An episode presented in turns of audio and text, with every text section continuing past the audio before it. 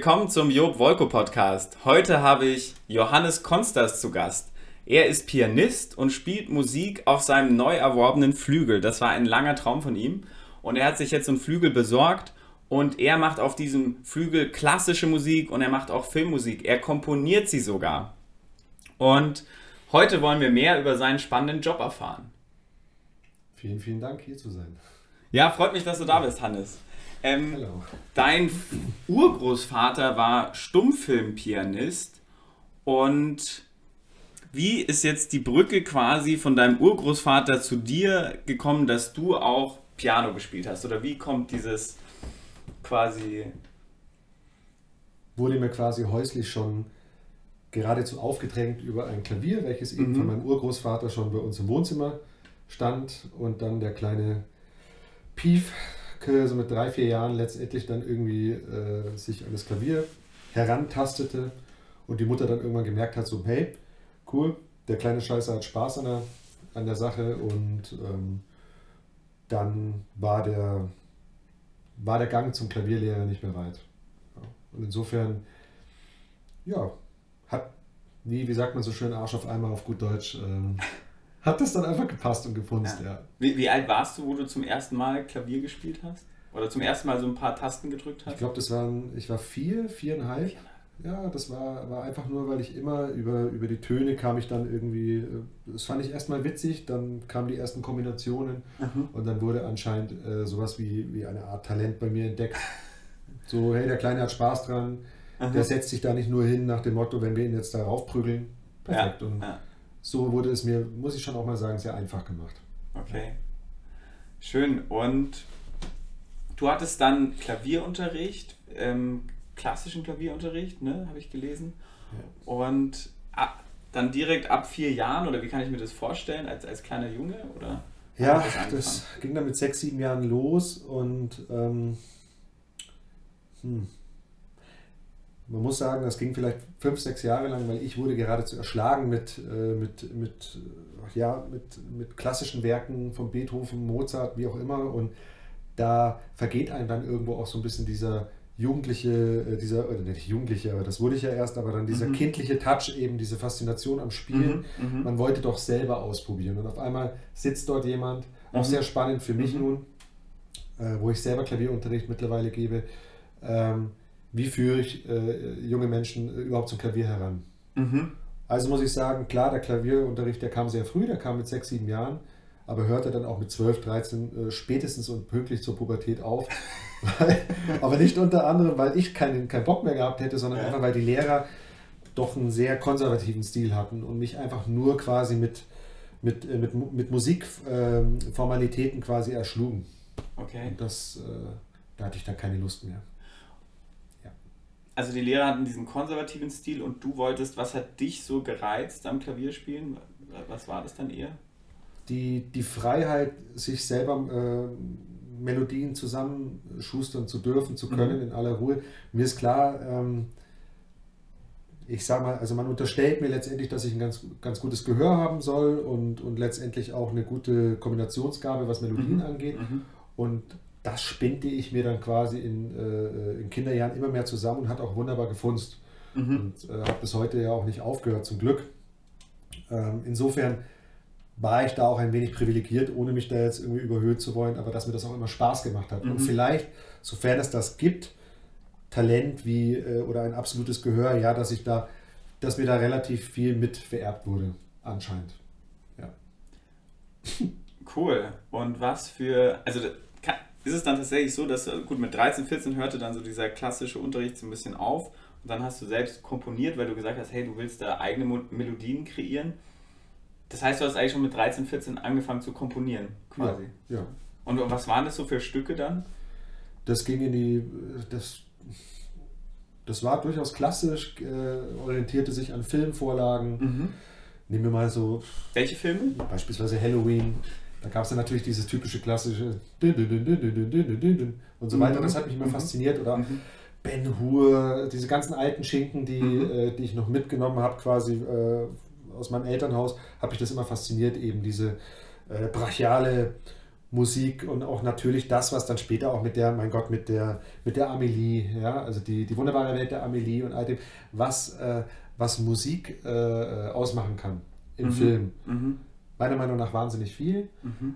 äh, und komplett neue Stimmungen erzeugen kann. Also habe ich mich quasi erstmal nach diesen an Filmvorlagen gerichtet und dann kam halt eins zum anderen. Ja.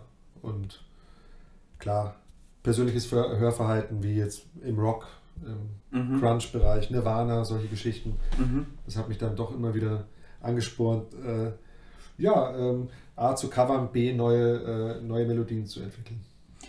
Und wenn ich jetzt hergehe ähm, und Kompositionen von dir hören möchte, wo, wo finde ich, find ich den Johannes Konsters? Mittlerweile äh, unter der Domain Johannes Konsters ganz normal eingeben. .de oder .com oder wo? Reicht eigentlich auch schon völlig aus. Auch ne, man, äh, man, muss Vor- und Nachname, sollte, muss man noch nicht einmal trennen. Passt mhm. natürlich klar über die öffentlichen jetzt, äh, über Insta, mhm. über Facebook, über einen YouTube-Kanal, wo sehr mhm. viel von mir äh, enthalten ist. Ähm, ich probiere mich da momentan rege aus und ja, hat man ja mal gehört oder aufgeschnappt, dass dies die Zukunftsmedien sein sollen. Ist ja. es ja nun mal. Und da ist, äh, da ist der Weg, äh, der, der fällt dann einfach nicht mehr schwer. Was früher unheimlich schwer war, sich analog per CD-Pressung mhm. zu vermitteln, mhm. das ist heutzutage ja nun mal viel, viel einfacher mhm. geworden. Und das wird auch mein zukünftiger Weg sein. Ja. ja. Und äh, es gibt ja jetzt das Album Russischer Winter und auch den aktuellen Song America Last. Und wo finde ich das jetzt zum Beispiel, wenn ich das hören möchte? Der America Last, der ist tatsächlich auf äh, meinem Instagram ähm, Profil und auch auf YouTube. Mhm. Und ähm, passt eigentlich momentan auch ganz gut zum Zeitgeschehen bezüglich dessen, was in Amerika einfach seit im Endeffekt Jahren abläuft. Mhm. Und er erfuhr ja wie vor kurzem jetzt auch seinen Höhepunkt. Mhm. Ich sage nur Kapitol. Jetzt gibt es mhm. natürlich wieder eine, äh, eine neue Präsidentenvereidigung. Also kaum ein Land polarisiert momentan so, so sehr wie Amerika. Und auch da ist mir wieder aufgefallen, dass meine Musik öfters, äh, ich sag mal, auch sich, kann man denn das, sie passt sich den Medien auch an oder auch dem Zeitgeschehen. Mhm, mh. Genauso wie der russische Winter, damals ein Album vor, mittlerweile auch schon vor, vor fünf, sechs Jahren, mhm.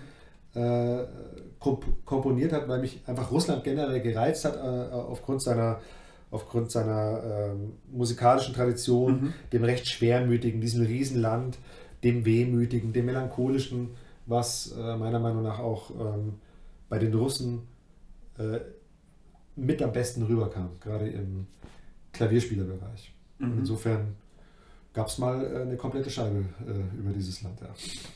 Das heißt, du lässt dich wirklich inspirieren vom Zeitgeschehen oder von Gefühlen oder was gerade passiert auf der Welt dann und das fließt dann ein in deine Kompositionen oder wie, wie kann ich mir das vorstellen? Wie, wie läuft das ab? Wie wir nehmen Beispiel, ähm, wie ich das letzte Mal im Stadion beispielsweise war, habe ich Fan, Fanchöre gehört, die natürlich erstmal relativ primitiv ähm, la la la la la la la irgendwie sowas. Was ja, war das für ein Spiel?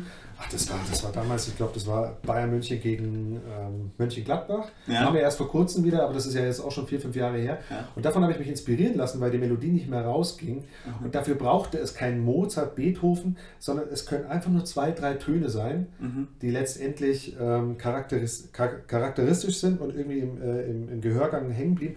Und darauf spann ich beispielsweise dann äh, ein, ein Lied, welches da doch, äh, ich glaube, drei, vier Minuten ging und eigentlich äh, als klassisch bezeichnet werden kann. Und da habe ich mir meine Inspiration von, wie man so, ja, von primitiven Fanchören habe ich mir geholt. Also insofern äh, passt es tatsächlich, was so, was so einfach in meiner Umwelt passiert, wird irgendwie mit aufgenommen und dann entsteht, wenn man Glück hat, dann doch ein bisschen dieser, dieser Zauber an den Tasten, ähm, wo man immer weiterspielen möchte und merkt so, hey, das könnte was werden. Mhm finde ich ja sehr spannend, dass du also unterschiedlichste Punkte, den, den Fanchor im Stadion nimmst, dann Geschehnisse aus den Nachrichten, dann auch russischer Winter, jetzt so dieses Gefühl, sagen wir, der Zarenzeit der, der russischen Komponisten. Also das alles fließt ein in deine Musik. Und ähm, also finde ich spannend, finde ich mega spannend. Und jetzt sag mir mal, du, du hattest gesagt, du wolltest russischer Winter nochmal neu aufnehmen. Äh, wie kann ich mir das vorstellen? Was, was passiert dann genau?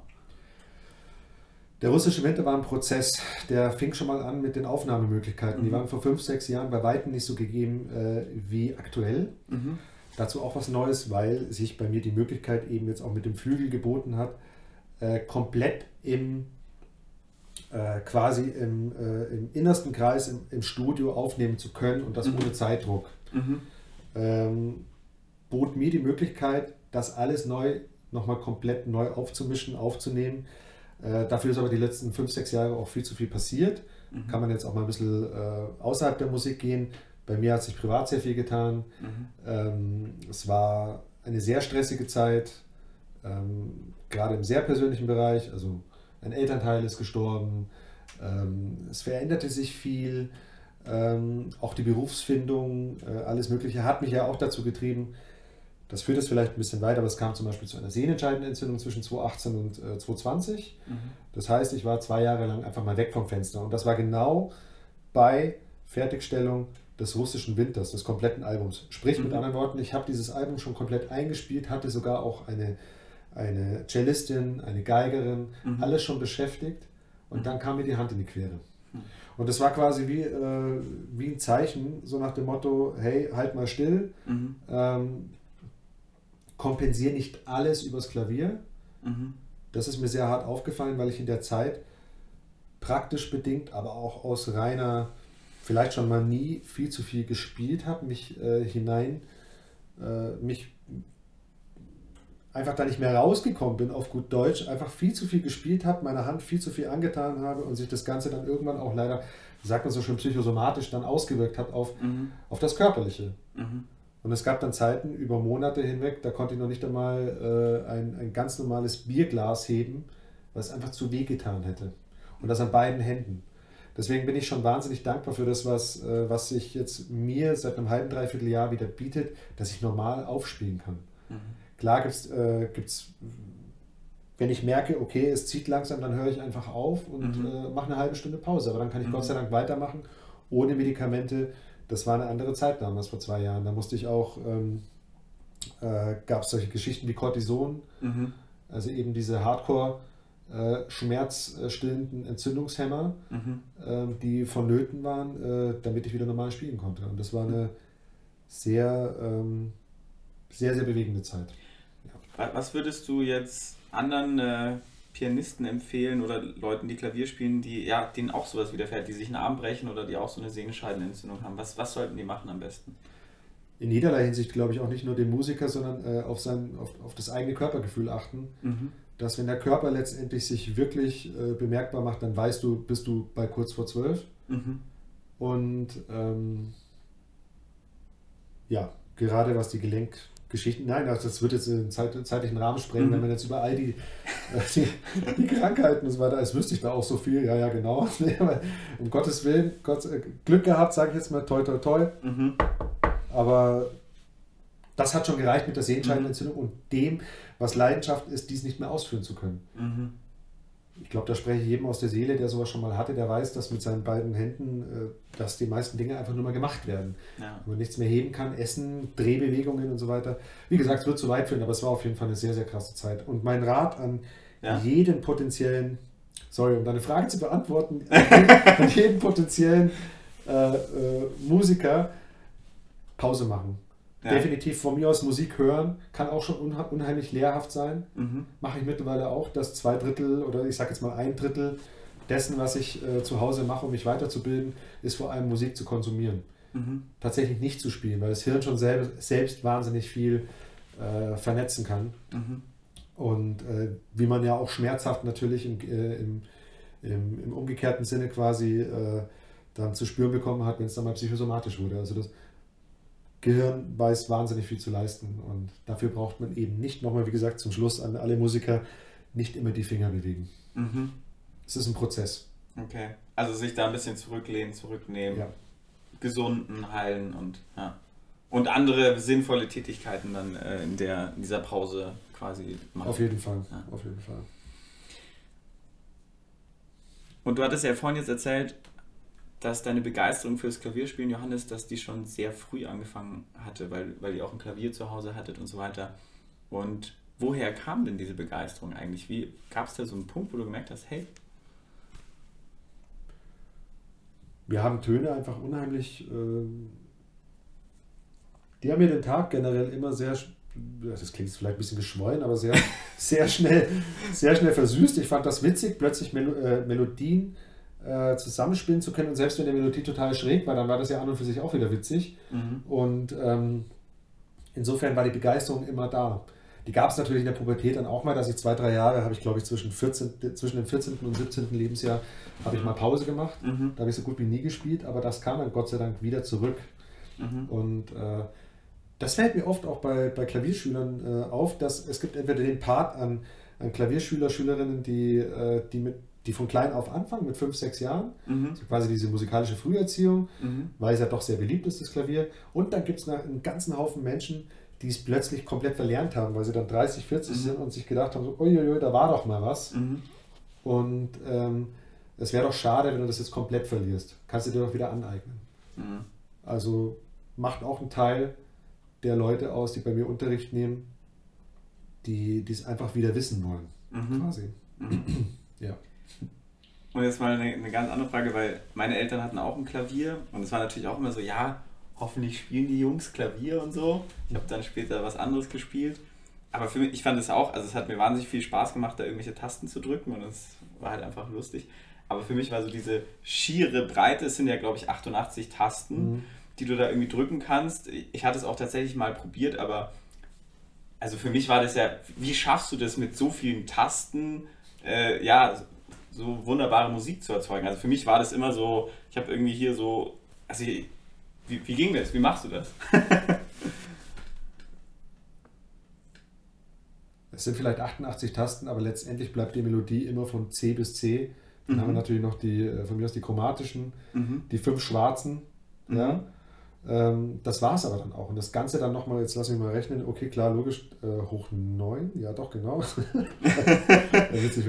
also über neun Oktaven und dann hat sich das Thema schon wieder. Mhm. Du kannst dir vorstellen, du hast beispielsweise neun Autos vor dir, ja. dann hast du äh, definitiv eine Entscheidungsgewalt äh, quasi, in welches Auto möchtest du jetzt einsteigen, aber letztendlich sind alle Autos gleich und genauso verhält sich letztendlich auch mit, äh, mit den, vielleicht okay, die Akkorde, die Oktaven erhöhen, erniedrigen sich vielleicht, mhm. aber äh, im Endeffekt sind diese Autos alle gleich. Es darf dir völlig wurscht sein, ob du jetzt in den Z3 oder in den Z3 einsteigst, mhm. völlig wurscht es bleiben dieselben. Du kannst die mhm. auf dem zweiten Z3 dieselbe, äh, okay, dieselbe, dieselbe Auspuffmelodie spielen okay. wie, wie auf dem anderen. Insofern ist das gar nicht so kompliziert. Es okay. wird nur unheimlich kompliziert wiederum gemacht, wo wir wieder zum Punkt äh, kommen bezüglich dem Erschlagen von Theorie, gerade bei kleinen Kindern, mhm.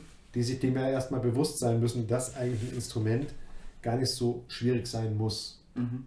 Also nochmal zur Dimension des Klaviers. Nein, klar, es sind 88 Tasten, aber du darfst dich auch erstmal völlig normal mit den acht weißen, sprich ähm, einer Oktave, ähm, äh, einer, einer, einer Tonleiter letztendlich mhm. beschäftigen und vielleicht dann irgendwann dann auch mal mit den fünf schwarzen dazwischen. Mhm. Dann hat sich das Thema.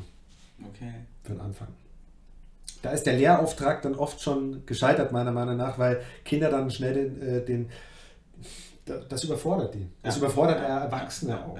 Was soll denn erst ein 8-, 9-Jähriger damit, damit anfangen? So mit so einem Kasten, der ja äh, äh bildlich nochmal doppelt für den so groß ist, wie jetzt zum Beispiel für unser eins. Insofern ganz simpel beginnen. Hätte ich mal dich als Klavierlehrer gehabt als kleiner Junge. Nein, bei, bei mir ging es genauso. Also ich war echt, ich war überfordert mit diesem Riesending und ich war so ein bisschen so, oh Gott, also irgendwie cool, aber boah, wie komme ich damit klar?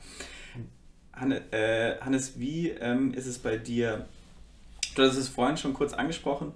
Ähm, spielst du generell lieber nach Noten oder nach großen Komponisten oder bist du eher der, der sagt, hey, ich improvisiere lieber? Wie, wie ist das bei dir?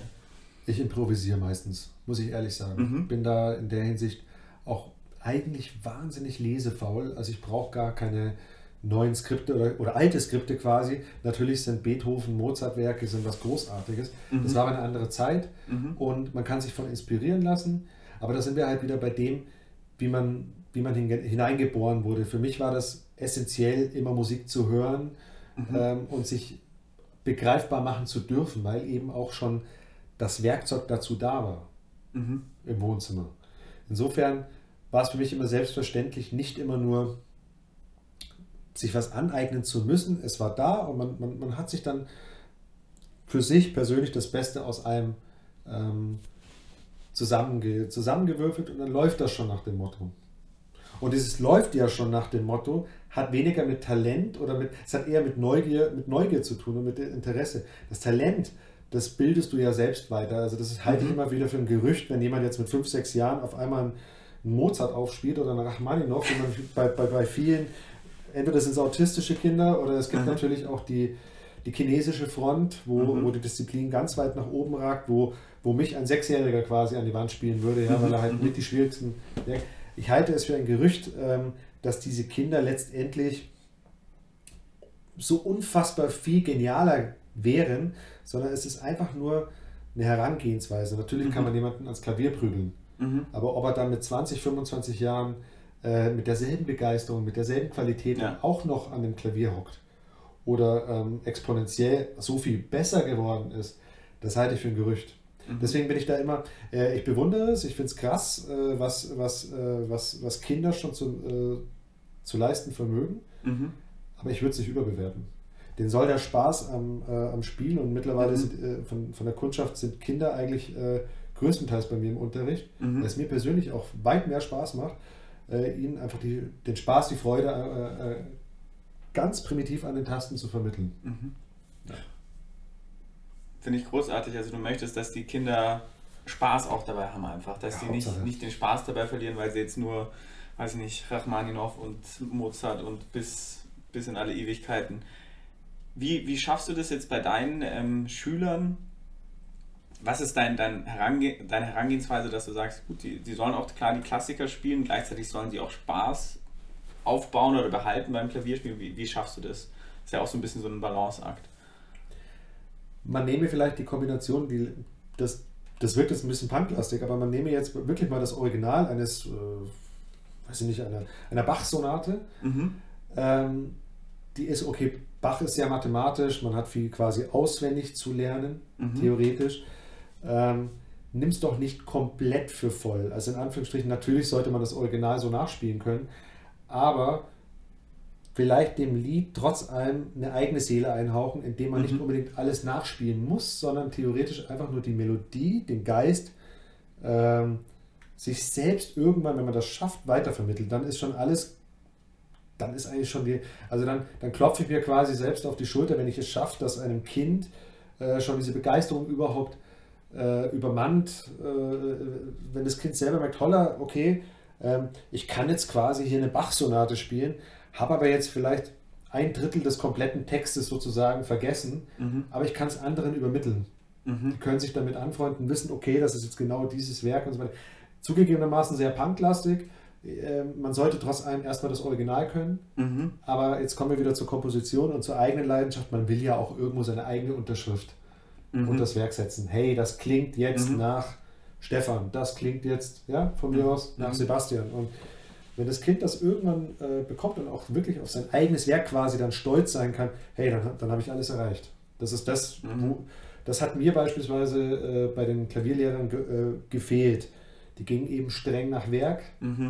Und wenn man nicht wirklich jede geschwungene Klammer, nicht jedes ab, alles Mögliche wird, ja. dann wurde von vorne angefangen. Und das hat mir zumindest die Lust, äh, äh, Lust gekillt mhm. und kam wie unter anderem bei Millionen anderen Kindern eben dazu, dass sie dann spätestens in der Pubertät aufhören. Mhm. Das heißt, wenn ich jetzt bei dir Klavierunterricht hätte, dann würde ich den Bach einmal ganz klar nach Werk spielen und dann aber tatsächlich ein bisschen improvisieren oder meine eigene Note, meinen eigenen Abschnitt, wo ich einfach selber quasi komponiere, äh, hinzufügen, oder? So, so kann ich mir das vorstellen. Im Idealfall, und ich achte dann wahrscheinlich sogar mehr auf deine Körpersprache beim Spielen als auf die Noten selber, die kenne ich ja. Mhm. Ähm, letztendlich, wie, wie gehst du da selber heran? Ich möchte es auch gar nicht zu, zu esoterisch anpacken, so nach dem Motto, hier ist, hier ist jetzt der Klavierguru, der, hey, du hast den kleinen Finger, hast du mir aber viel zu sehr gegriffelt und so weiter, du hattest bestimmt ja. eine schlechte Kindheit, ja, so nach dem Motto, nein, das gibt es bei mir nicht. aber, aber ähm, Hauptsache, jemand versucht sich ähm, persönlich mit einem Werk zu beschäftigen. Mhm. Und dafür braucht er nicht, Entschuldigung, das ist jetzt 200, 300 Jahre her zum Teil, dass die alten Meister quasi ihre Werke da rausgehauen haben. Mhm. Ähm, geschweige denn, dass man von vielen noch nicht einmal das Original hört, weil es damals noch gar nicht das Medium Schallplatte CD mhm. gab. Mhm. Keiner weiß, wie ein List gespielt hat. Der wird nur jetzt vielleicht sogar mit dreifacher Geschwindigkeit und, ein, und so. natürlich mit einem Schwierigkeitsgrad vom anderen Stern mhm. wird er interpretiert. Mhm. Ich würde wahnsinnig viel, äh, viel für geben, wie ein Original Mozart geklungen hätte. Mhm. Vielleicht hat Mozart diese Noten sicherlich genauso anspruchsvoll ähm, übersetzt, aber ob er sie wirklich mit dieser Virtuosität, mit der Klavierspieler heute sechs Stunden täglich üben. Mhm. Hm. Kann sein, muss aber nicht. Mhm. Mit dem mhm. Ansatz gehe ich auch bei meinem Unterricht so vor, dass alles kann, nichts muss. Mhm. mhm. Und vor allem der Spaß natürlich im Vordergrund steht und man natürlich jemanden auch weiterbringt. Also es ist jetzt keine reine Spaßrunde hier an der McDonalds Kinderballparadies. Fertig. ja. Und damit fahre ich ganz gut eigentlich mit. Mhm. Auch zum Glück, ja passt. Johannes, was war der Drehpunkt in deinem Leben, wo du gesagt hast, jetzt werde ich Pianist? Das begann eigentlich mit einer relativ, ja doch mit einer ziemlichen Lehre, und zwar mit, mit der Doppel-E-Lehre ohne H quasi äh, äh, in meinem Leben, äh, wo ich merkte, also ich komme ja eigentlich aus der, aus, aus der Pflege, ich komme Mhm. Ich habe bei der Bundeswehr, Bundeswehr gelernt nach der Schule, dann, dann bin ich vom Sanitäter zum Pfleger geworden mhm. und das habe ich jetzt 20 Jahre lang durchgezogen. Mhm. Und äh, wie ich, ich sag mal, zwischen, zwischen dem 30. und 35. Lebensjahr ähm, fiel mir mal irgendwann auf, hey, warum, warum eigentlich nicht? Warum versuchst du nicht deine Leidenschaft zum Beruf zu machen?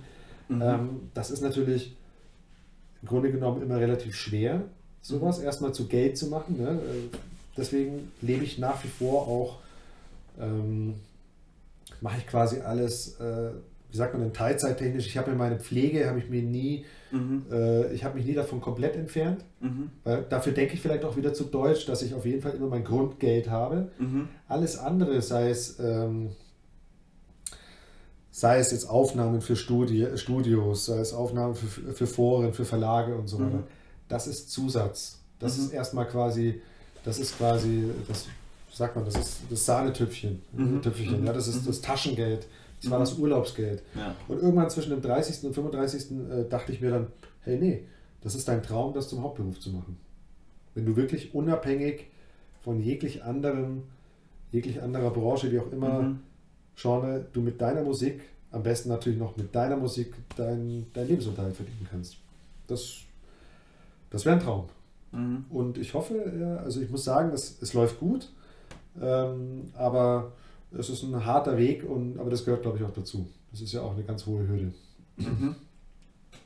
Also du gehst da ganz rational vor, hast noch dein Einkommen durch deinen Beruf als Pfleger und gleichzeitig versuchst du so viel es geht, so viel Zeit wie möglich in, in das Klavierspielen zu investieren. Ja. Und du sagtest auch, du hattest mir vorhin erzählt, du hast ja die neue Möglichkeit, du hast ja diesen Flügel gekauft und die Möglichkeit da nochmal äh, in einem Studio zu spielen. Ähm, was bedeutet das für ein, also jetzt, weil ich es nicht weiß, einfach, weil ich kein Pianist bin, aber was ist der Unterschied von einem normalen Klavier, also das hochkant steht, zu einem Flügel und zu einem richtigen Studio? Was verändert sich da alles?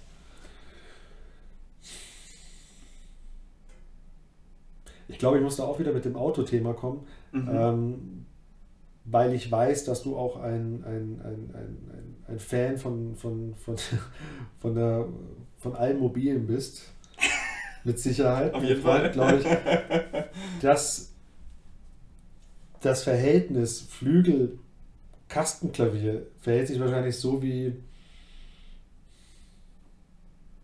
wie ein AMG Mercedes. Ja. Wie ein AMG Mercedes zu einem, zu einem E, was gibt es da alles? E230, zu einem alten Mercedes. Mhm. Auch der hat seine Daseinsberechtigung, aber auf einem anderen Level. Mhm. Beides ist grenzgenial und toll mhm. und schön, mhm. Mhm. aber möchtest du wirklich die komplette Leistung eines Autos äh, spüren, mhm. dann bist du am Flügel besser aufgehoben. Du spürst die komplette Macht, du spürst den kompletten Intervallkörper eines, eines Flügels, der hat ja die dreifache Größe eines Kastenklaviers.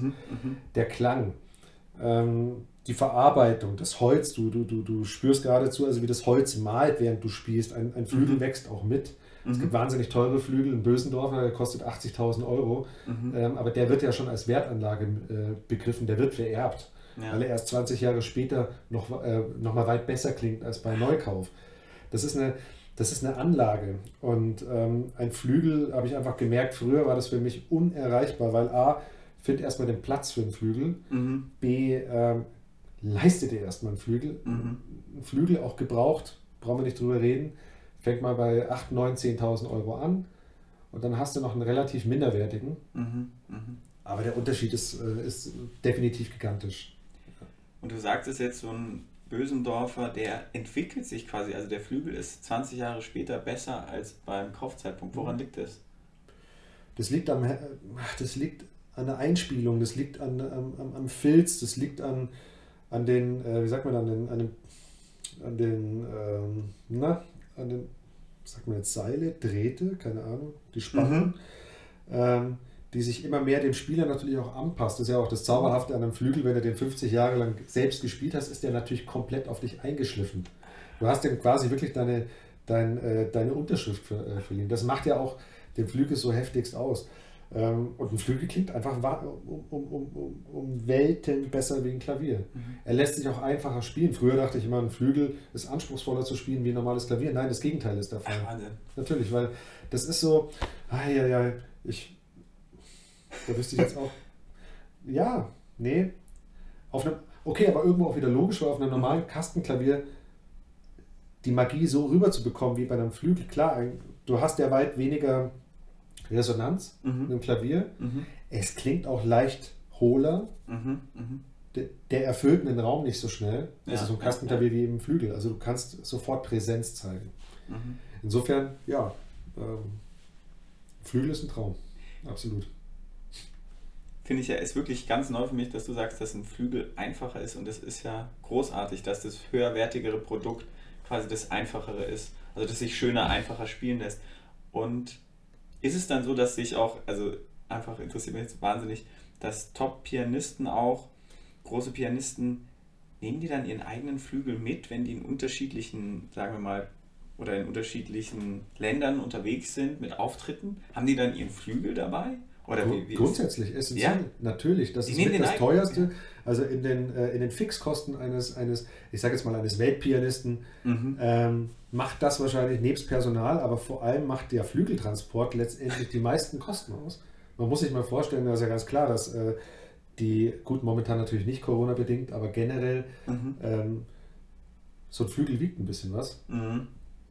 Und äh, den einfach mal natürlich auch von mir aus Vakuum verpackt, wie auch immer, keine Ahnung, dass der keinen Schaden nimmt, dann über zig Kontinente äh, zu, zu, zu verfliegen, ist unheimlich teuer. Ja, das machen die. Das machen die Originale, die, die wollen natürlich, die, die wollen quasi ihr eingespieltes Instrument, ja, ja. ihr Gerät, ihr, ja, ihr Arbeitsgerät, das ist ja der ihr tun, wollen sie mitnehmen. Die fühlen sich komplett fremd äh, an, einem, an einem neuen Flügel, den sie nicht kennen. Also der persönliche Bezug, der ist tatsächlich Mhm. Äh, brutal wichtig. Ja. Hm. Und wie sieht jetzt bei dir, du hast ja gesagt, genau, du hast jetzt dieses Studio, du hast diesen Flügel und wie sieht so dieser Champagnerraum bei dir aus, wenn du quasi so als Pianist das erreicht hast, was du erreichen möchtest? Wie kann ich mir das vorstellen? Also rein räumlich gesehen? Oder wie? Oder ja, genau, rein räumlich. Ja, genau. Wie schaut es aus? Oder was? Wie schaut es aus, wenn du dorthin gekommen bist, wo du so hin möchtest? Ja, ein Traum wäre natürlich, und der wäre, ich sag mal, daran wird gearbeitet, ein Studio, in dem man sich quasi gemütlich niederlassen kann, in dem einfach alles top ist, vom, natürlich von der Akustik vor allem, von einer guten Beleuchtung, von ähm, in der man sich einfach zurückziehen kann, sich fallen lassen kann und einfach auch eine persönliche Stimmung aufkommt. Mhm, mh. Das ist mir immer, äh, ja, doch, das, ich meine, das merke ich ja auch hier in deinem Studio, in Anführungsstrichen, dass du das alles sehr, ähm, es, es wirkt gemütlich, es wirkt nicht kalt. Deswegen auch für mich in meinem persönlichen Studio würde ich sagen, die Gemütlichkeit steht vorne dran. Der Mensch soll sich wohlfühlen. Mhm. Ich brauche kein technisches Geplänkel um mich herum, weil Technik wirkt ja auch erstmal kalt. Da braucht es was, äh, was ja, ich bin auch ein Fan von Holz, wie du wahrscheinlich auch. Mhm. Ähm, das macht schon wahnsinnig viel aus. Also das ist essentiell. Mhm. Okay.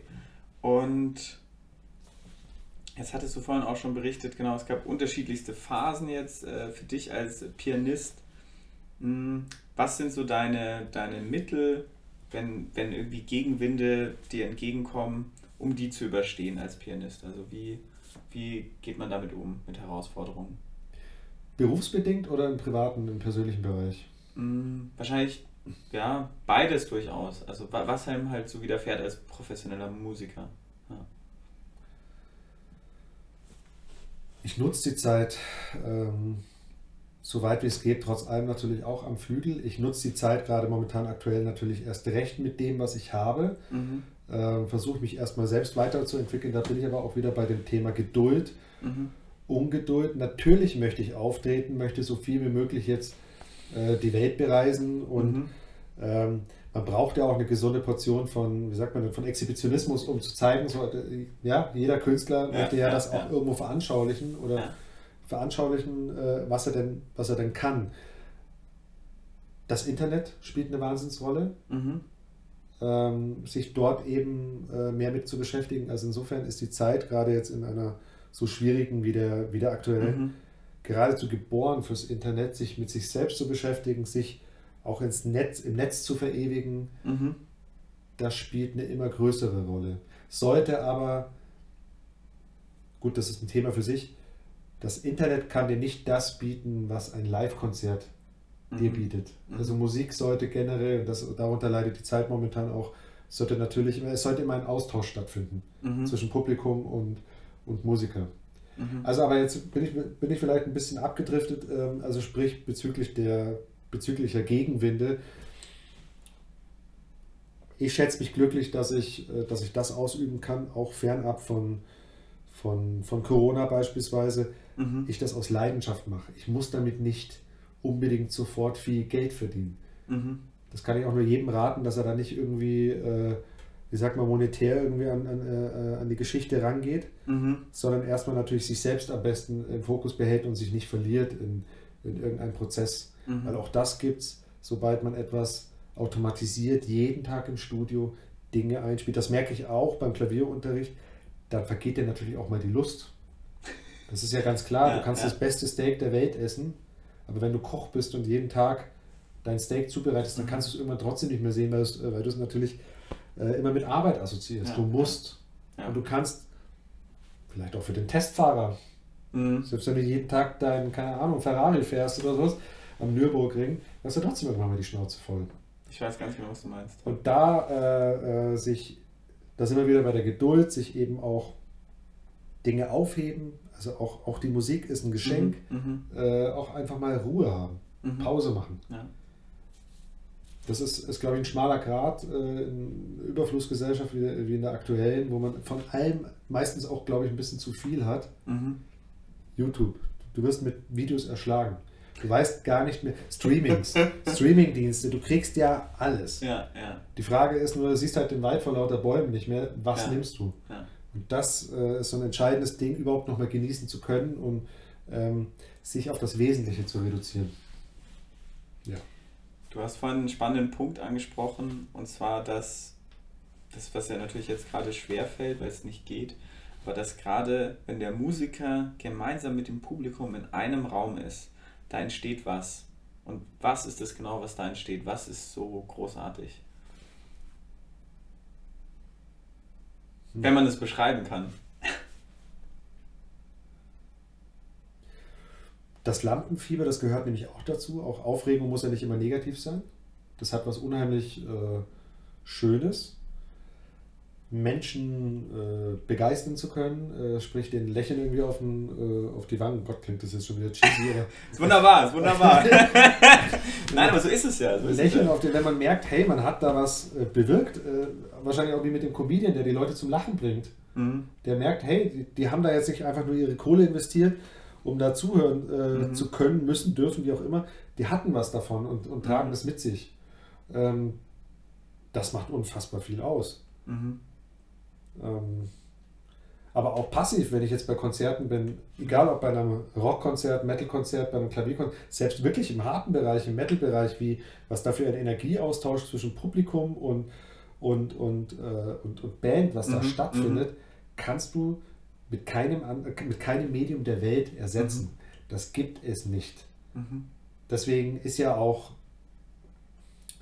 sollte eben dieser Live-Charakter nie äh, unterschätzt werden. Mhm. Das ist Mhm. auch das, was mir persönlich gerade mit am meisten fehlt, auch als Musiker, anderen wieder zuhören zu dürfen. Mhm. Und das in einem Raum mit dem, was er wirklich kann und wo ich ihn quasi dabei, äh, dabei beobachten darf, kann. Mhm. Das fehlt mir mittlerweile und da hoffe ich, dass es irgendwann auch mal wieder in die Richtung geht. Nicht nur für den Musiker selber, sondern auch, äh, auch für die Konsumenten. Mhm. Ja, das ist ein ganz, ganz großer kultureller ähm, Bereich im Leben. Ja. Und woher kommt jetzt, hast du gerade erwähnt, dieser Widerspruch, dass du Klavier jetzt ist ja eher klassisch tendenziell und auf der anderen Seite Rock, äh, Metal, Punk und solche Sachen. Wie kommt es, dass du also dass du diese beiden sehr unterschiedlichen Richtungen, das, also oder unterschiedlichen Musikrichtungen, dass, dass die dich begeistern? Ja, weil Vielfalt wirklich alles ausmacht. Das klingt jetzt wie Mhm. auch so eine blöde Phrase, aber ist so. Ich habe sogar mal für einen, für einen Schlagersänger habe ich mal Klavier gespielt Mhm. und den Musikern, denen ich dort begegnete, ähm, die waren der, im, im Vorabendprogramm von Helene Fischer, wie auch immer, Mhm. ähm, das, waren mit die, das waren unfassbar gute Musiker. Mhm. Sprich, ähm, die haben jetzt, okay, das, das bedeutet branchentechnisch, gibt logischerweise, okay, der Schlager bringt momentan sehr viel Geld in Deutschland. Mhm. Die Konzerte sind oft äh, komplett befüllt und, und bringen weit mehr als äh, irgendein an- ein anderes Genre. Deswegen passiert das ja, dass dort Mhm. eigentlich Musiker aus dem klassischen Bereich, aus dem Metal-Bereich plötzlich bei Helene Fischer an der Gitarre hängen. Du darfst nicht glauben, dass die, dass die ihre zwei, drei Akkorde aller Helene Ja, Fischer, ja. ja, atemlos, keine Ahnung Ja, was. ja. Äh, nein, die können, viele von denen sind absolute Profis. Ja. Und jetzt, um nochmal auf das Spektrum zurückzukommen, ja, ähm, also bis auf Schlager, das ist immer noch sehr, sehr ah, grenzwertig, aber ansonsten liebe ich eigentlich fast jegliche Form von Musik, ob das Elektro ist. Ähm, Mhm. es ist ja wie eine, eine, eine Zweitsprache. Eine Drittsprache, eine Viertsprache, der Jazz, Mhm. der Grunge, die Musik, die Klassik. Die Klassik ist quasi das Latinum, ja, also Mhm. das ist immer da. Mhm. Das ist wichtig, das ist die Eselsbrücke schlechthin. Und viele Metal-Musiker beziehen ja ihre Melodien vor allem auch aus der Klassik. Die Mhm. haben alle, die haben Ja. alle zum Teil klassischen Unterricht genossen. Deswegen okay. ist ja auch gerade in der Metal-Szene beispielsweise, was ich sehr respektiere, der, ähm, der, der, der, ähm, der Anspruch sehr hoch. Mhm. Man darf nicht glauben, dass das alles Geschrammel Ja, sonst wie ja, ist. ja. Insofern, es war vielleicht auch eine kleine Flucht damals, muss ich ganz ehrlich zugeben, aus dieser Klassikroutine, mit Mhm. der ich ja quasi fast erschlagen wurde ja, ja. in Kinderjahren. Mhm. Ich musste dann raus Richtung Guns N' Roses, dann kam Metallica, Mhm. natürlich Nirvana, also ich bin so ein Crunch-Kind Mhm. der 90er. Ähm, das war äh, erlösend, weil zu viel Klassik, so toll sie war und ist, geht auf den Sack. Und zwar wahrscheinlich jedem Menschen. Du hattest erwähnt, du hattest äh, schon mal einen Schlager mitproduziert. Ich habe auch gelesen, du hast schon mal was für ProSieben, für Galileo gemacht. Was war denn das da zum Beispiel? Was kann ich mir darunter vorstellen? Da darf man sich dann einfach mal beispielsweise in meiner Tierdoku, darf man sich vorstellen, man verschanzt sich im Studio, da geht es dann nicht mehr nur ums Klavierspielen, sondern auch Mhm. um, also da es sind ja auch E-Pianos mit tausenden Effekten. Mhm. Da werden Bongos eingespielt, weil quasi gerade der König der Löwen in Anführungsstrichen gerade durch den Dschungel trabt und äh, seine Kinder sucht, ja, in einer ganz normalen Tierdoku. Ja. Und da wird dann quasi zwei Minuten von dir abverlangt, hey, bring mal genau diese Stimmung rüber. Mhm. Das macht natürlich auch wahnsinnig viel aus, hat natürlich nicht viel mehr mit, dem, mit der Flügelklassik zu tun, aber Mhm. eine Stimmung wiederum zu erzeugen. Mhm. Ja, nehmen wir an Bongos, äh, wenig Töne, genauso wie in der Klassik, mach einen Horrorfilm. Klar, brauchst du ein bisschen was, brauch- brauchst du was Bedrohliches. Mhm. Bestes Mhm. Beispiel, äh, Weißer Hai. Dün, dün, dün, dün, dün, dün, dün. Es wird immer lauter, es sind aber wenig Töne, genauso wie bei Halloween. Das sind eigentlich im Endeffekt nur zwar eine schnell abgespielte Reihenfolge, aber es sind wenig Töne. Ba, ba, ba, Das war's. Das muss sich einbrennen, muss, äh, muss eindeutig sein und beispielsweise für den Bereich scheint es äh, sehr bedrohlich rüberzukommen. Oder eben nur diese zwei Töne, beim, die immer lauter werden beim weißen Hai. Also, genau, um deine Frage zu beantworten, ähm, das macht dir die Magie aus in, in der Komposition. Mhm. Nicht unbedingt immer mit Virtuosität glänzen zu wollen, aber ein Thema wirklich punktgenau ähm, rüberbringen zu können. Mhm. Das ist eine große Kunst. Mhm. Weit mehr als das, äh, was, äh, was man vielleicht selber virtuos zu, zu, äh, sagt man, zu, zu spielen vermag. Mhm. Es ist überhaupt nicht wichtig, wie gut du selbst am Klavier bist. Das merke ich auch als Klavierlehrer. Ich Mhm. kenne viele, hervorragende Pianisten, die können keinen Klavierlehrer machen, weil sie es nicht schaffen, dem Kind das zu vermitteln. Mhm. Für, diese, für das Kind sind das äh, böhmische Dörfer, das ist, mhm. ist zu viel. Ist, mhm. mhm. Die schaffen den Ansatz nicht mehr nach unten. Mhm. Und unten bedeutet natürlich jetzt nicht despektierlich so, hey, der weiß ja nichts, sondern aber mhm. jeder fängt mal klein an. Ja, ja. Und dein Gehör äh, passt sich ja auch wie ein Muskel quasi immer mehr natürlich auch deinem Anspruch an. Mhm. Kannst nicht erwarten, dass die, dass die, und das, das, das meine ich jetzt wirklich nicht ähm, arrogant, aber dass die Masse über so viel Musikkonsum glücklich wird, wie du es vielleicht selber. Mhm. Ich brauche Musik wie, wie, Luft zum Leben. Ich, ich bilde mich jeden Tag fort mit neuen Künstlern.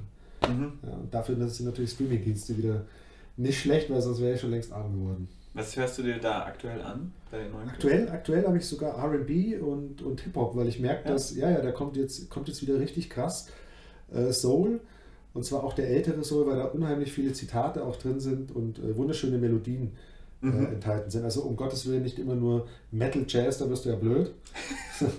es darf auch wirklich der lässige Soul, der RB sein und, und oh Gott, die Musik ist sowas von, die Musikwelt ist sowas von vielschichtig und gibt mir wahnsinnig viel zurück, äh, auch mhm. in, in, dieser doch recht äh, stillen Zeit. Mhm. Und du hast ja nicht gerade ein Lied parat, wo ich sage, hey, äh, ah genau, das hört er sich jetzt an und da holt er sich Inspiration her. Gibt es da irgendwas, also jetzt hier im Soul- oder RB-Bereich? Boah, das, wenn wir da anfangen. Oder ist es, ist es quasi so eine große Spotify-Playliste, wo du sagst, hey, da sind großartige Inspirationen drin? Ich überlege, also das erschlägt dich. Also wenn ich da jetzt mit dem speziellen, ich finde, ähm, ja, sehr, um, um ein sehr prominentes Beispiel nennen zu dürfen, zum Beispiel Anderson Pack. Anderson Pack ist die mhm. Nummer momentan oder seit zwei, drei Jahren, gut, wurde auch von Dr. Dre, ähm, mhm. wurde der, ähm, wurde der ähm, quasi trainiert, ja, und, und ja, der hat unfassbar gute Zitate. Es gibt auch, ähm, Sampha, ich weiß nicht, ob es Sampa, Sampa, PH, das ist ein Soulsänger, mhm. mhm. tolle Melodien. Im Jazzbereich, ach Gott, da wirst du, also das ist, da gibt es alles. Keith Jarrett, Keith Jarrett ist einer der mhm. krassesten Solo, äh, Solo-Pianisten, der mich übrigens auch von klein auf, äh, hat der mich begeistert, weil der hat immer neue Konzerte gespielt. Da war kein, keins, äh, keins entsprach dem anderen oder dem, dem, dem früheren Konzert. Mhm. Ähm, der hat einfach improvisiert. Mhm. Ja, insofern momentan sogar Beatles. Mhm. Ich war einer, der sehr spät mit Beatles angefangen hat und von einem halben, dreiviertel Jahr fange ich auf einmal mit Beatles an und habe mir gedacht, so meine Fresse, ähm, die haben schon ein, es hat schon einen Grund, warum diese Jungs so, mhm. so unfassbar wahrscheinlich mit die berühmteste Band der Welt sind, weil sie einfach unheimlich facettenreich waren. Also, das geht jetzt unendliche, Gott sei Dank. Ja. Das ist, wird, wird nie langweilig. Aber, aber dann trotzdem auch mhm. mal äh, auf gut Deutsch, hey, Ohren haltet das Maul, ja, nach dem Motto, jetzt gibt es keine Musik, einfach mal Stille, ist auch wichtig. Mhm. Nicht zu viel, nicht überfrachten, weil sonst, äh, sonst äh, ja, keine ja. Ahnung, sonst äh, macht es dann wie, wie, wie mit dem Steak oder mit dem Auto, keine Ahnung, macht es immer noch keinen Spaß mehr. Finde ich ein großartiges Beispiel. Wie kann ich mir, Hannes, wie kann ich mir einen Tag bei dir im Studio vorstellen und wie bereitest du dich vor, wenn du, das Gesetz der Fall, es ist alles wieder offen, wenn du einen Auftritt hast? Wie, wie, wie schaut es so aus als Pianist? Ich habe ein striktes Programm, in dem ich am Vormittag mich schon äh, natürlich mit einem Kaffee bewaffnet, äh, mich ans Klavier hock und erstmal mich einspiele. Dieses kalt drauf losspielen mache ich allein schon äh, gesundheitstechnisch nicht mehr, mhm. ja, bezüglich der Sehenscheidenentzündung damals einfach drauf losspielen, mache ich nicht mehr. Ich spiele mich ein, ähm, ich netzwerke, also sprich, ich, ähm, ich spiele auch anderen Menschen vor. Mhm. mhm. Ähm, bin schon erstmal immer subjektiv, vor allem logischerweise bei mir, was gefällt mir. Trotz allem ist mir immer wichtig, was andere, wie, wie andere diese Stimmung ähm, unterschiedlichster Couleur, die Menschen, ob jung, alt, wie auch immer, keine Ahnung, Bildungsgrad völlig wurscht eigentlich mhm. letztendlich. Was sehen die in der Musik? Mhm. Dann höre ich mir das an und wenn ich merke, hey, da ist, der, da ist das Echo groß, ja, dann vertiefe ich mich da schon nochmal mehr äh, auf diese Art von Komposition. Aber letztendlich muss sie natürlich ganz klar mir gefallen und äh, für Aufträge isoliere ich mich meistens, habe mein Handy erstmal für ein paar Stunden aus mhm. und versuche mich nicht abzulenken. Versuche mich wirklich komplett auf diese Stimmung einzulassen. Mhm. Und das ist etwas, was mittlerweile sehr, sehr schwer fällt, weil die Welt ist überfrachtet mit, äh, mit klar, das Internet ist ein Segen, WhatsApp ist ein Segen, äh, Kommunikation ist meist ein Segen, aber es ist auch mal viel, viel, viel zu viel. Mhm. Man hängt teilweise sechs Stunden am Tag plötzlich im Internet und ja. wenn ich mir nur überlege, hätte ich in meinem Leben so viel Zeit investiert, äh, unter anderem in von mir aus ins Erlernen oder ins Erhören neuer Techniken, ja. so viel und wäre es nur die Hälfte von dem, was ich im Internet verbracht hätte, dann keine Ahnung. Aber hätte, hätte, wäre, wäre, hätte Fahrradkette, ich sag nur, sich am besten Ruhe gönnen, mhm. ähm, abschotten und wirklich für zwei, drei Stunden mindestens einfach mal für sich zu sein und sich auf dieses, man ist ganz alleine mit sich und dem Werk. Mhm. Und wenn jetzt ein Schubert früher, die, Zeit, die Zeiten gibt es nicht mehr, Gott sei Dank vielleicht auch, früher haben sich Komponisten, haben sich für ein halbes Jahr zurückgezogen, die haben sich an den Genfer See, haben die sich, oder am Starnberger See hat sich, glaube ich, ein Schubert, lass mich lügen, ja, ich glaube es war Schubert, der hat sich ein halbes Jahr in eine Hütte eingesperrt, lass es ein Jahr sein, und war dort allein. Er und der See ganz normal und er hat sich dann jeden Tag, hat er seine Partituren hingeschrieben. Das ist natürlich auch eine Form von Luxus. Das muss man sich erstmal leisten können, ein ja, Jahr lang ja. nur in ein Werk zu investieren. Oder man hat diese romantische Vorstellung für einen, für, mhm. einen, für, für, einen, für, einen, äh, für einen Autoren, der sich, äh, der sich ein halbes Jahr lang ins Gebirge, in seine Holzhütte versetzt und dort an sein Buch schreibt. Ja, ja. Keine Ahnung. Also das ist, äh, das mache ich nicht, das kann ich mir A gar nicht leisten, B möchte ich es fast gar nicht, weil ich dafür sind mir Menschen noch zu lieb. Aber für ein, zwei Tage mal nur für mich, ja. für ein Wochenende Gold wert und ähm, es hat noch kein Werk geschadet. Mhm. Sich wirklich auf, äh, auf, auf dieses zu fokussieren. Weil Ablenkung ist heutzutage, das ist der größte, ist der größte Feind, äh, mhm. unter anderem mit in der Gesellschaft. Also das ist ja. heftigst. Was sind die drei wichtigsten Dinge, die du jetzt in deiner Karriere als Musiker gelernt hast? Ich glaube, das Allerwichtigste war ähm, der, Sozialgesell der sozialgesellschaftliche Horizont hat sich extrem erweitert, weil mhm. Musik ja nicht immer nur ein Solo-Ding ist. Ich habe in vielen Bands gespielt früher mhm. ähm, und vom sozialen Gefüge gibt es manchmal nichts Komplexeres wie eine Band, weil jeder anders tickt. Jeder, da gibt es das Alpha-Tier, da gibt es den, der immer nur ganz gern sich im Hintergrund hält. Es gibt den, der logischerweise sein Instrument am besten beherrscht, der möchte natürlich auch relativ dominant sein. Das mhm. Ganze ist auch irgendwo Politik. Der, der am wenigsten kann, der möchte vielleicht noch, noch mal umso mehr rausprotzen, weil mhm. er sich beweisen möchte. Also allein über die Musik, was in den Bandkonstellationen passierte bei mir, das hat mich, äh, bei anderen ist es vielleicht der Fußballverein, mhm. wie man teamfähig wird. Mhm. Das hat unheimlich viel bei mir ähm, erreicht. Also würde ich fast behaupten, dass die, das Empathievermögen mhm sofern ich eins habe. Das Nein, natürlich habe ich es, aber ich denke, das kann man unheimlich stärken über die Musik.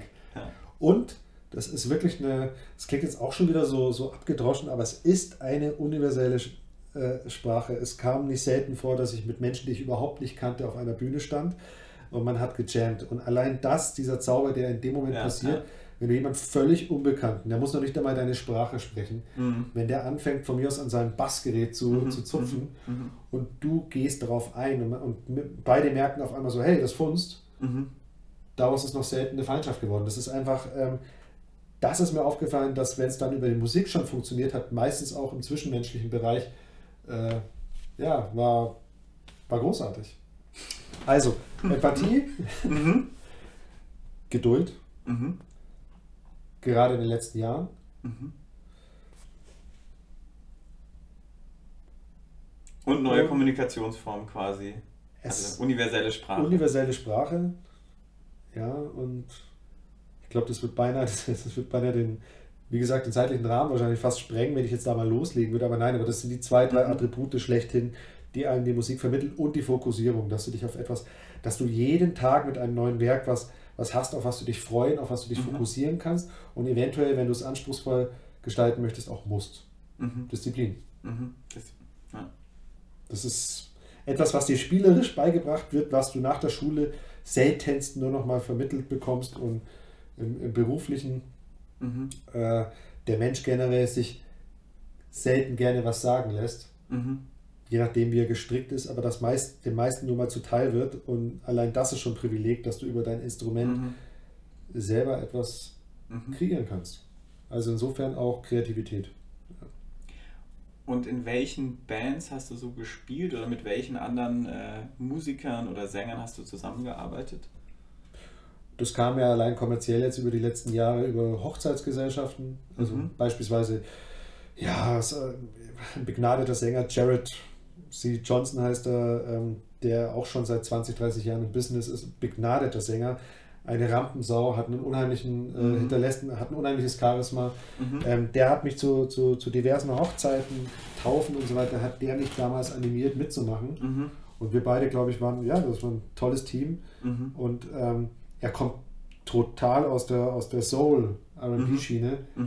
Und das hat sich dann natürlich weit über ein Halleluja hinaus, hat sich das dann natürlich immer mehr auch noch äh, entwickelt. Also großartig. Mhm. Metal-Bands gibt es natürlich auch, gab es auch, ganz wild, äh, mit guten Freunden. Auch das eine, eine unheimlich tolle Zeit gewesen. Mhm. Weil ich nach wie vor natürlich auch ein Fan vom Metal bin, weil der Metal mhm. generell für viele vielleicht zu laut, zu krachig, zu aggressiv in Anführungsstrichen, aber unheimlich virtuos ist. Also wenn man merkt, was da eigentlich geleistet wird, in Form dessen, was, also was da an Hintergrundwissen mhm. vonnöten ist und auch mhm. an, an, äh, an Brillanz, mit der manch, äh, manch Metal-Musik, keine Ahnung, auf jeden Fall kreiert, entwickelt, absolut meine, hat sofort meine Aufmerksamkeit verdient. Mhm. Und, und, wie, heißt, wie heißt die Metal-Band, die es da gab?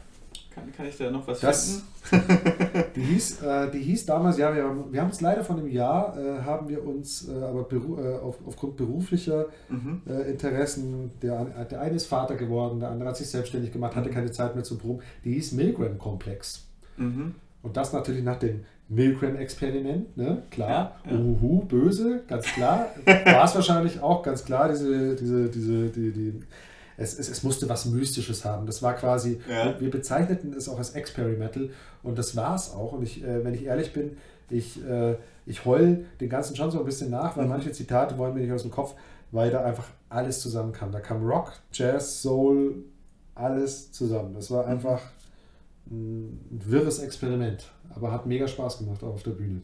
Spannend. Sehr spannend. Ja, cool. Und Johannes, was hat dich jetzt auf deinem Weg als oder zum Pianisten, zum Musiker, was hat dich am meisten inspiriert? Gab es da eine Person, ein Buch oder was war das? Also doch, am meisten inspiriert hat mich ähm, Keith Jarrett. Mhm. Und der ist, ich weiß nicht, ob er dir, dir bekannt ist, Keith Jarrett ist. Hol mich mal ab. Ja. Miles Davis? Ja. Miles Davis, der ja. Trompeter aus der Jazzszene, ist, ist, ist eigentlich das äh, Aushängeschild des weltweit historisch bedingt Miles Davis Jazz. Mhm. mhm. Der hatte eine Band, eine, eine All-Star-Band und der hatte damals einen jungen Musiker beschäftigt, das war aber in den 70ern mhm. und das war Keith Jarrett. Und das war eine Ausnahme er lebt Gott sei Dank noch, aber der hat jetzt eben im Januar oder ich glaube im Januar, im Dezember hat er seine Karriere beendet. Ich hatte, beendet. Ich hatte noch das Glück, ihn vor drei Jahren in Gastag München, habe ich meiner Mutter damals noch eine Konzertkarte geschenkt zum Geburtstag, mhm. habe ich nochmal live erleben dürfen. So, was hat der mich inspiriert? Der Mann ist, ähm, der ist schon mit 20, 21 Jahren, wusste der erstmal schon mal A, ganz genau, was er wollte. Mhm. Mhm. Ich habe bald länger gebraucht. Er ist unfassbar gut in dem, was, äh, was er, also er gehört und ich habe viel gehört, er gehört wirklich mit zum Besten, was du an klassisch Jazz, an, an gut ist immer, immer alles individuell, aber nein, mhm. er gehört mit zum aller, allerbesten, was man improvisiert, improvisiert mhm. von Konzert zu Konzert neu mhm. improvisiert, drauf los spielt mhm. und trotz allem so, eine, so ein Level hält. Mhm. Ähm, er, er lebt sich komplett aus am, äh, am Flügel, also mhm. sprich, man hat wirklich das Gefühl, der, der hat leicht autistische Züge, mhm. weil er einfach mal aufsteht und dazu plärt und sich aufregt und auch mal den Saal verlässt oder verlassen hat, wenn ihm was nicht mehr eingefallen ist. Dann ist er einfach raus, hat das Publikum hinter sich gelassen und kam erst 20 Minuten später, weil er sich so aufgeregt hat, dass, er, dass ihm gerade nichts Neues einfällt.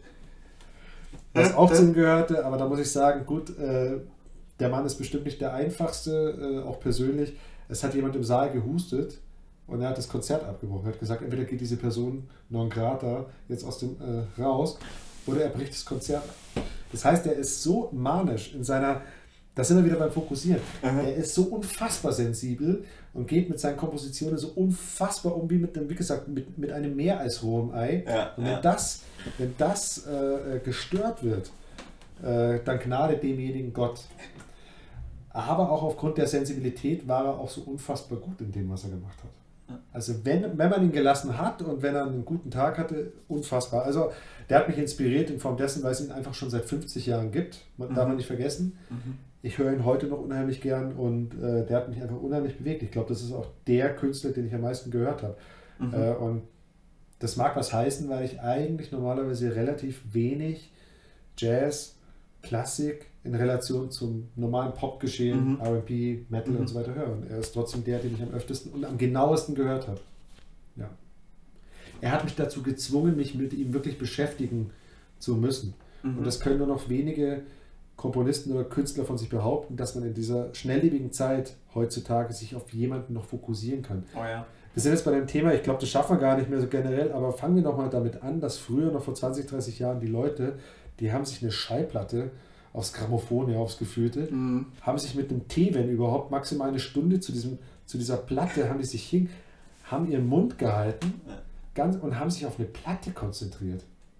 Allein auf dem Wege zu dir ins Studio ja. habe ich wieder meine Kopfhörer drin und hatte wahrscheinlich schon drei Alben verschlungen. Ich möchte auch nicht behaupten, dass das keine Lebensqualität wäre, ja, ja, natürlich, aber mit Sicherheit hat derjenige vor 30 Jahren sich auf die Platte weit besser konzentrieren können, mhm. wie ich jetzt einfach mal hier so zwischen Tür und Angel mhm. in meinem, äh, mit meinem Streaming-Dienst und, äh, und der kann sich heute noch daran vielleicht daran erinnern dass er vor 30 Jahren einer Platte eine Stunde ohne irgendwas ja. Aufmerksamkeit geleistet hat. Also es geht viel verloren mit den neuen Medien auch. Also sie geben viel, aber ich glaube, das ist ein Thema. Sie nehmen auch. Das ist ja, viel, viel Aufmerksamkeit. Ja. Ich weiß ganz genau, was du meinst. Es gab früher so eine gewisse Langlebigkeit bei großartigen Künstlern und Schauspielern, was du heute immer weniger siehst. Also es kommen immer schneller, kommen neue, neue Akteure irgendwie auf die Bühne und ja, und sie verschwinden auch wieder schneller. Also was man früher wirklich, ja, eine Langlebigkeit einfach gesehen hat, das hast du heute kaum noch. Oder du hast es schon auch, aber.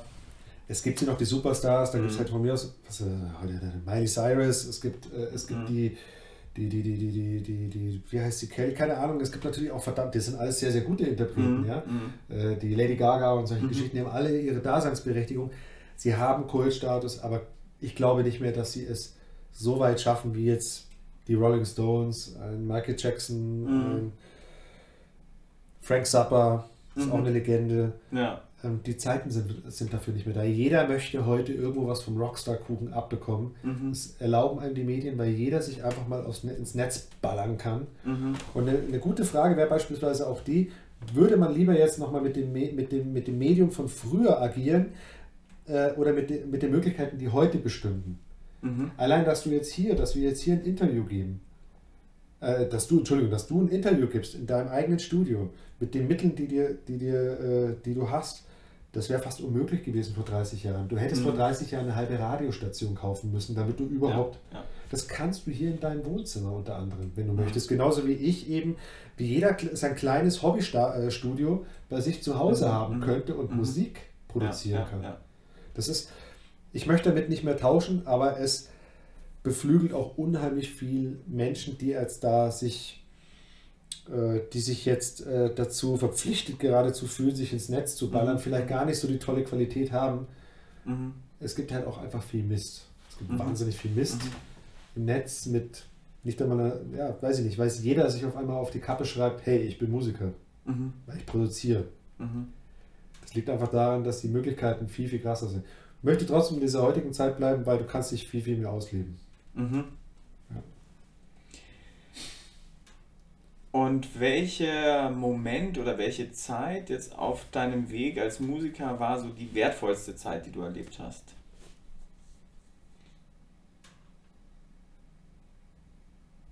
Die wertvollste Zeit, muss ich sagen, war zwischen dem 20. und 25. Lebensjahr in der ich noch, in der jeder für sich auch noch relativ viel Zeit hatte. Man kam von der Schule, mhm. Man hat, man, das gab vielleicht auch noch keine Familie, Kinder, wie auch immer. Mhm. Ja. Man hatte viel Zeit füreinander, man war klickenbehaftet, viel miteinander mhm. unterwegs. Mhm. Und ich werde nie die Zeit vergessen, in der ich damals mit meinem besten äh, Kumpel und mit dessen Freunden, man einfach zusammen im Proberaumkeller, einfach im Keller abhing. Wir hatten damals in einer Villa die Möglichkeit, wirklich, es war eine, eine Stiftung geförderte, eine stiftungsgeförderte Villa, mhm. der eigentlich normalerweise, für was war die zuständig? Ich glaube, für Drogenabhängige, äh, aber ähm, darum ging es uns gar nicht. Das waren wir weder noch, sondern wir waren einfach nur in dem Proberaum von dieser Villa unten mhm. und hatten das Privileg, in einem verwilderten Garten einfach die Treppen runter zu gehen und dort einfach unser Ding machen zu können. Und wir haben drauf losgespielt. Und das war einfach die, die prägendste Zeit, die schönste Zeit schlechthin. Ich bin auch eher der, der, der, also ja, für Werke, für die Arbeit, für eigene Werke, für sehr persönliche Dinge ziehe ich mich zurück. Aber der Ursprung oder der, der Hauptwert der Musik liegt für mich schon auch im Vermittelnden, im Miteinander. Mhm. Und es gibt manchmal nichts Schöneres, als gemeinsam zu spielen. Mhm.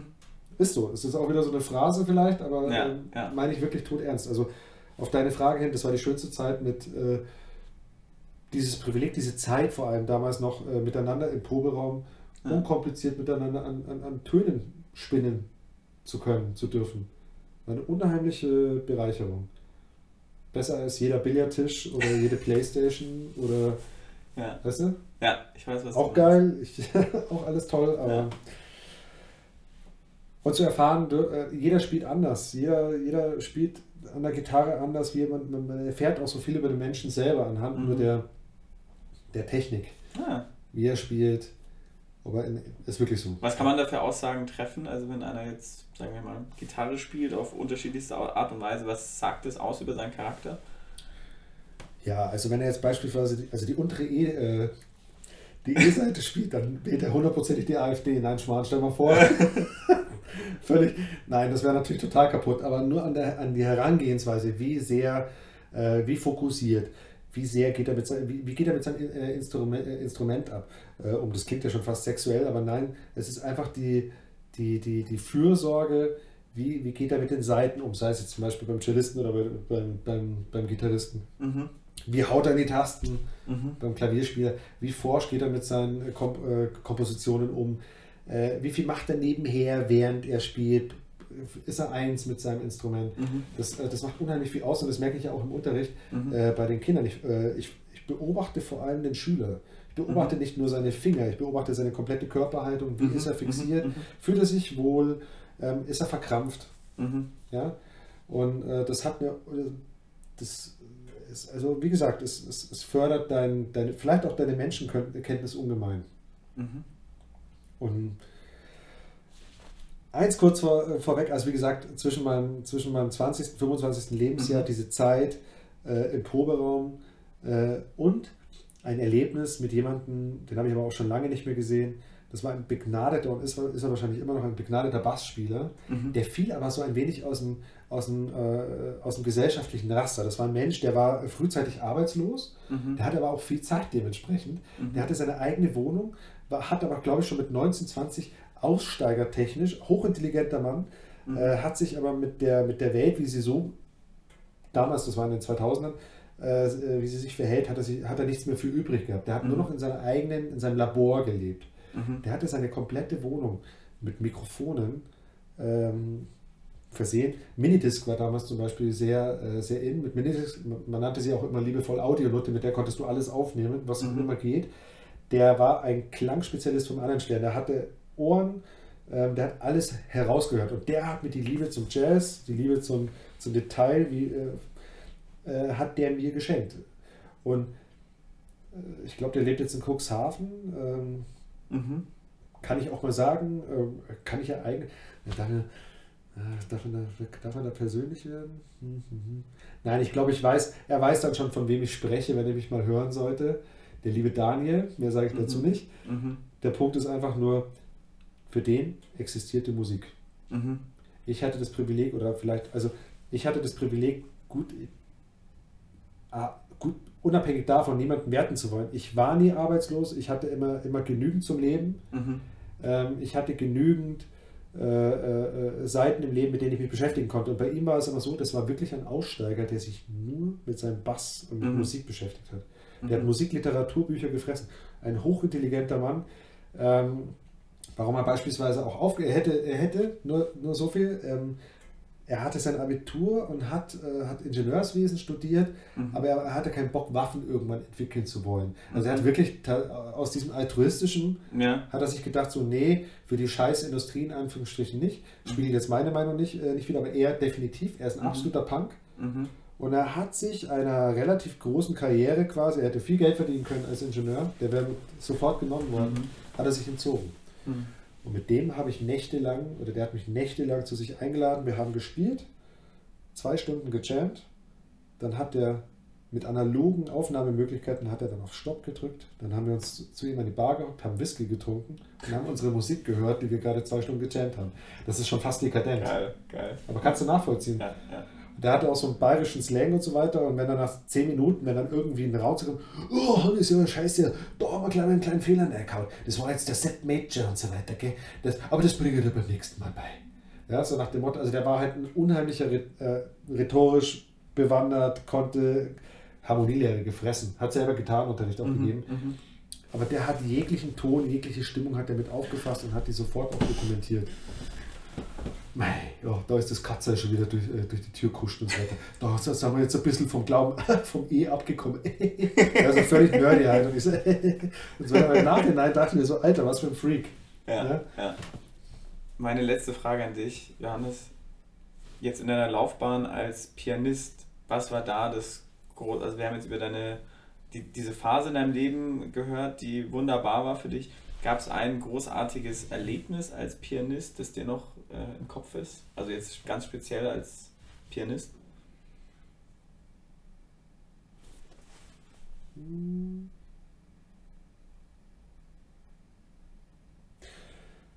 Als Pianist muss ich ehrlich sagen, also ich war, okay, zwei.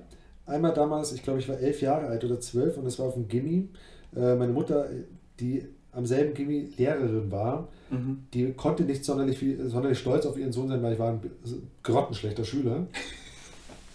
Aber wie es dann zu, zu Konzerten kam in der Aula, wo auch ein Flügel da stand und quasi ihr kleiner Sprössling spielen durfte, also ich ja. war damals 10, 11 und ich glaube, ich habe November Rain von Guns N' Roses irgendwie interpretiert, ja. ähm, habe ich gesehen, wie unheimlich stolz sie war und das hat sie einfach unheimlich erfüllt, äh, vor ihren äh, Lehrerkollegen auch mal quasi nach dem Motto darzustellen, hey, der kann ja doch was. Natürlich konnte ich mehr sonst wie, aber das wird ja immer noch im, im, im Allgemeinen so, mhm. hey, der genießt Klavierunterricht, der kann nicht blöd sein, nach dem Motto, ja, oder beziehungsweise, mhm. ja, diesen, ja. diese, diese, diese, äh, diese Stereotypen, die gibt es ja immer noch heutzutage in der, in der Gesellschaft. Aber da habe ich gemerkt, wie stolz ich meine Mutter gemacht habe. Also das war mhm. im mhm. Nachhinein wirklich ein äh, entscheidender Moment. Und ähm, einer, das war kurz nachdem ich endlich wieder spielen konnte, beziehungsweise es war, es war sogar noch, nein, es, mit der Sehenscheidenentzündung, das war, 19, das war 1900, das war 2000, 2019, ja. muss ich wirklich sagen, vor eineinhalb Jahren war, war es gerade am Verheilen. Mhm. Sprich, ich konnte ansatzweise wieder langsam spielen. Aber ich habe einen Mörderauftrag bekommen, und das war in Mannheim und das war der Ärztekongress äh, und der war im, äh, im Sofitel Hotel. Und ähm, der wurde mir einfach überhaupt, wie ich an den reingekommen bin. Ich meine, der war, der war Bombe bezahlt. Mhm. Und da ist einfach mal die komplette Ärztegesellschaft, ich glaube unter Neurologen, ich weiß es gar nicht mehr, saßen da halt 200 Ärzte aus ganz Deutschland zusammen. Die haben sich mhm. dort einfach ein, zwei Tage lang in diesem Sofitel, mhm. was Sofitel oder Dorit, also auf jeden Fall fünf Sterne, richtig geil, mhm. haben die sich gut gehen lassen. Mhm. Und da sollte ich die eben an dem Abend beglücken und spielen. Mhm. Und da kam es dann eben auch vor, dass natürlich der eine oder andere, wir gehen jetzt von Ärzten aus, die sind alle nicht unbedingt doof, der eine oder andere mhm. ähm, hat sich auch, kann auch Klavier spielen, dann kam der eine oder andere Professor hoch und meinte so, ey, kannst du das mal spielen und so weiter. Und das war ein Auftrag, der A, klar, ich war nervös, ich konnte den gar nicht ablehnen, weil er einfach zu gut bezahlt war auch. Auf der anderen Seite habe ich wirklich Angst gehabt, während des Spielen, ob meine Hände das auf Dauer mitmachen. Das war also insofern auch quasi eine Art Lackmustest mhm. für mich, mhm. wo ich, und jetzt komme ich zum Allerschönsten, äh, für mich zum Allerwichtigsten wieder zum ähm, Psychosomatischen, weil das noch zu einer Zeit war, wo wirklich die Hände wehgetan haben mhm. und nur phasenbedingt, wenn ich Stress hatte, mhm. mhm. Lampenfieber gehört natürlich mit sicherlich auch dazu, äh, das wieder aufkeimte. Stress, mhm. Schmerzen. So ähnlich wie nach einem Kater, weißt du, dass ja, dir natürlich ja. die Birne wehtut und so weiter, aber du hast schon dafür auch selber was getan. Du mhm. hast getrunken. Ja. Da ist es dieser positive Stress, dieser negative Stress, der man war nervös, aufgeregt, oh Gott, ja, wir mhm. waren noch viel zu spät dran. Es sollte um 8 losgehen, es war mega Stau und ich kam um Viertel vor 8 kam ich dort an. Ich habe mich gerade noch, konnte nicht mehr duschen, habe mich umgezogen. Mhm. Wir sind aus dem Auto raus. Ich bin, äh, ich habe, ja, Freundin damals einfach nur noch in irgendeine Tiefgarage rein. Ich bin schon mit dem Zeug, mit dem Anzug, mhm. bin ich da hoch. Ja, hallo, servus, hier bin ich, fuck. In einer Viertelstunde kommen da, kommen da 200, 300 Ärzte an. Äh, das war für mich mit eines der schönsten, prägendsten Erlebnisse, weil ich gemerkt habe, hey, wow, Alter, du kannst wieder funktionieren. Du funktionierst. Und es war das erste Mal nach zwei Jahren wieder, es war wie so ein, ähm, wie sagt man, was Jahresmoment? Keine Ahnung, so ein richtiges Momentum. Mhm. Du gemerkt hast, hey, es läuft doch. Mhm. Es läuft doch. Du spielst, ja, du bist nervös, da, aber völlig wurscht. Deine Hände tun nicht weh und selbst wenn sie ein bisschen wehtun, die sind in zwei Minuten, ist das wieder weg. Also mhm dass man sich wohlfühlt. Und das nach zwei Jahren äh, kompletten Absterbens der Musik, mhm. würde ich sagen, im Nachhinein mit das Prägendste. Und, und da, da, da reifte nochmal umso mehr die Entscheidung, hey, es geht weiter. Vor allem mit Musik. Ja. Ja. Eine wunderschöne äh, Bestätigung auf jeden Fall da auf diesem Ärztekongress. Ja, herrlich. Hannes, mein Lieber, jetzt bin ich am Ende mit meinen Fragen. Ich sage vielen lieben Dank dass du mein Gast warst und uns diesen tollen Einblick in das Leben eines Pianisten gegeben hast. Vielen Dank für die Möglichkeit, auf jeden Fall. Auf jeden Fall. Schöne Sache.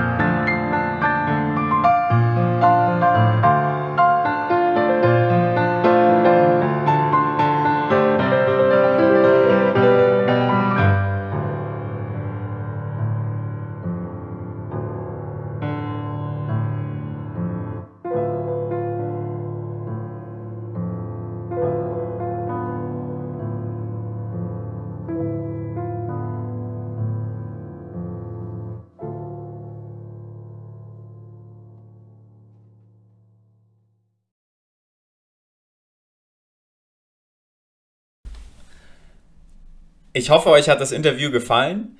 Johannes Konstas findet ihr im Internet. Er macht bald einen Relaunch seiner Webseite johanneskonstas.com. Ihr findet ihn auf Instagram, ihr findet ihn bei YouTube. Einfach mal Johannes Konstas eingeben. Und wenn ihr noch Fragen habt an ihn und an seine Musik, dann gebt es unten in die Kommentare ein. Lasst ein Like da, lasst ein Abo da, drückt auf die Glocke, dann werdet ihr immer erinnert, wenn ich ein neues Video uploade. Und teilt es natürlich mit euren Freunden, wenn es euch gefallen hat. Und in diesem Sinne sage ich nur Servus, Merci und bis zum nächsten Mal.